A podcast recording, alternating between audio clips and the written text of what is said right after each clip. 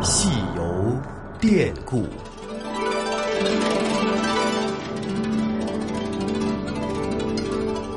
听众朋友，大家好，我是中央人民广播电台华夏之声的主持人宋雪，很高兴能够在故宫九十的节目当中和大家见面。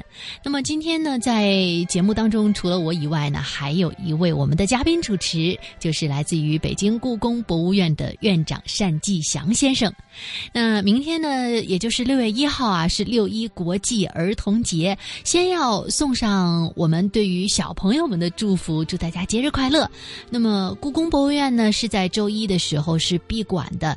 不过，根据故宫的消息，那么故宫博物院呢将会在明天，也就是六月一号暂停闭馆的措施，对大家正常开放。那么当天呢，对十四周岁以下的儿童会免费开放，同时呢，一位随行的家长也可以享受大门票的半价优惠，也是给小朋友们的节日礼物吧。那其实说到小朋友啊，每年寒暑假呢，都会有很多的爸爸妈妈带自己的孩子到故宫来参观，但是呢，有很多展品和背后的故事啊，对于小朋友们来说理解起来可能有一点点的难度。其实这也是困扰很多家长朋友们的一个问题啊。那也有很多的朋友呢，都提出了自己的一些想法，各式各样的建议。比如说呢，可不可以增加一些互动的游戏啊？或者呢，是让更多的游客呢，可以不那么枯燥、没有目的的来游览故宫，可以设置更多的一些环节等等等等啊。呃，单院长，您刚才也听到了我们听众朋友的一些呃困惑，或者换一句我们常说的话，就是寓教于乐。那么大家给的这些建议，您觉得怎么样？我觉得建议太好了，我们也是我们今天要努力的方向。过去我们暑期，这个面对观众，包括亲子教育这些呢活动比较多，每天都大量的孩子们、学生们报名进入故宫呢。我们设计十几套叫故宫知识讲堂，他们动手啊，比如穿朝珠啊、拓片呐，比如这个包粽子呀，我们今年常态化了。我们在太和门。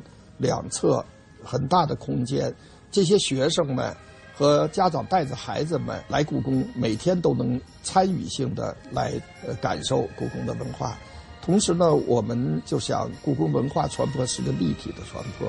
携带手机的观众现在超过了百分之五十了，这些带手机的观众能够随时在故宫里面就可以链接到各个听史的各个地点的它的历史文化信息。那么，包括我们不断提升我们的自动讲解器，我们可以自豪地说，今天故宫的自动讲解器是全世界博物馆最强大的一个讲解器。那为什么这么说呢？您怎么能这么肯定故宫这一款讲解器就是最强大的讲解器呢？故宫的讲解器四十种语言，各国的语言，主要民族的语言，还地方方言，比如闽南话、粤语都有。那么我们还可以选择，比如过去我们还。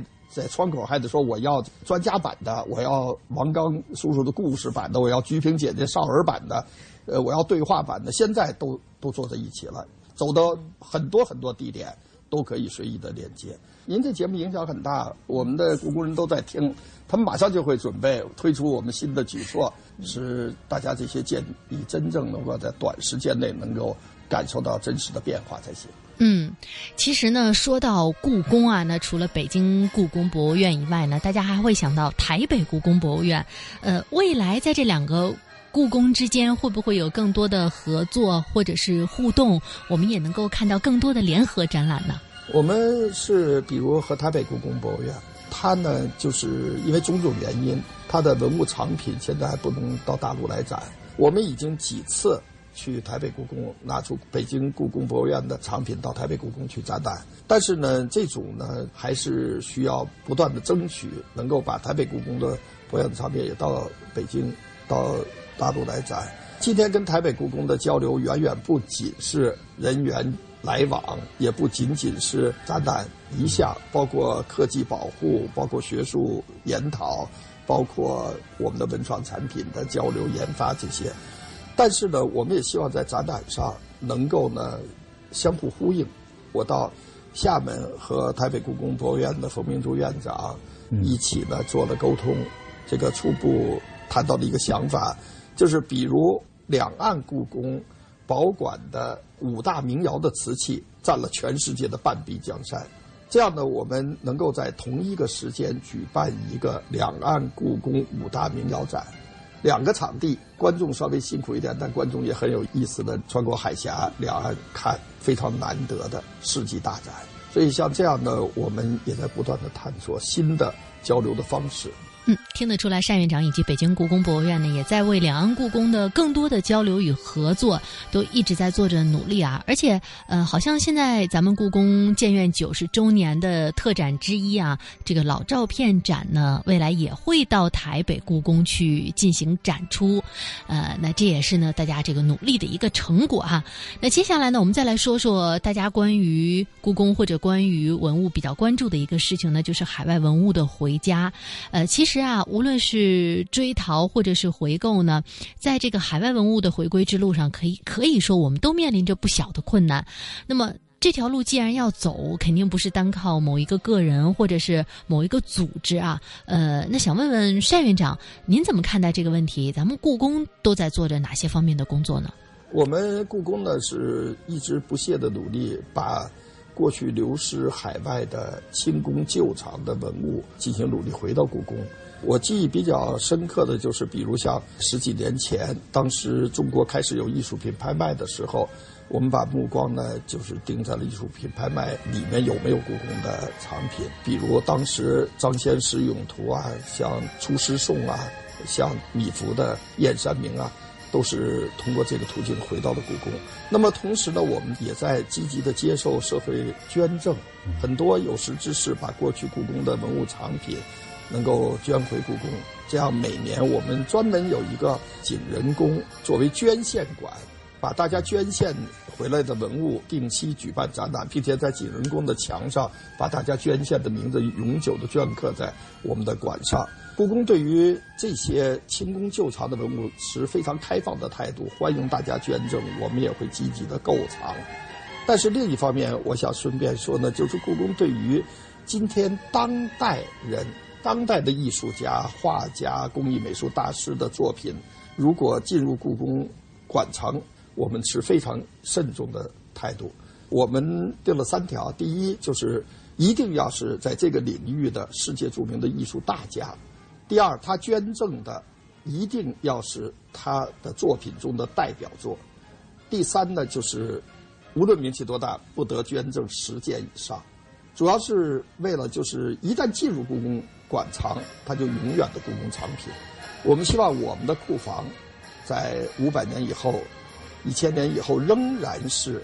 我们的故宫藏品特色，什么叫故宫藏品特色呢？就是全世界的博物馆几乎都是金字塔形的藏品结构，塔尖上是镇馆之宝、珍贵文物，腰身是一般文物，底层是待研究的资料。那么故宫是个例外，故宫是个倒金字塔。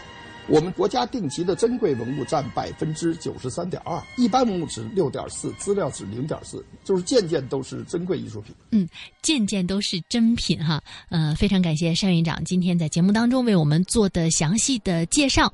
那今天我们这个小板块的最后呢，宋雪为大家送上一些关于故宫的服务信息。那为了庆祝故宫建院九十周年，故宫呢将会在今年进行十八项展览。这个呢，大家在节目当中呢都听我们介绍。过了，那么目前呢有两个展览正在进行，一个是故宫藏历代书画展，还有一个展览呢是故宫藏老照片展，都非常的精彩。如果大家近期有机会到北京的话，不妨到故宫里来看一看。好了，那今天呢就先暂告一个段落，我们下期节目再会了。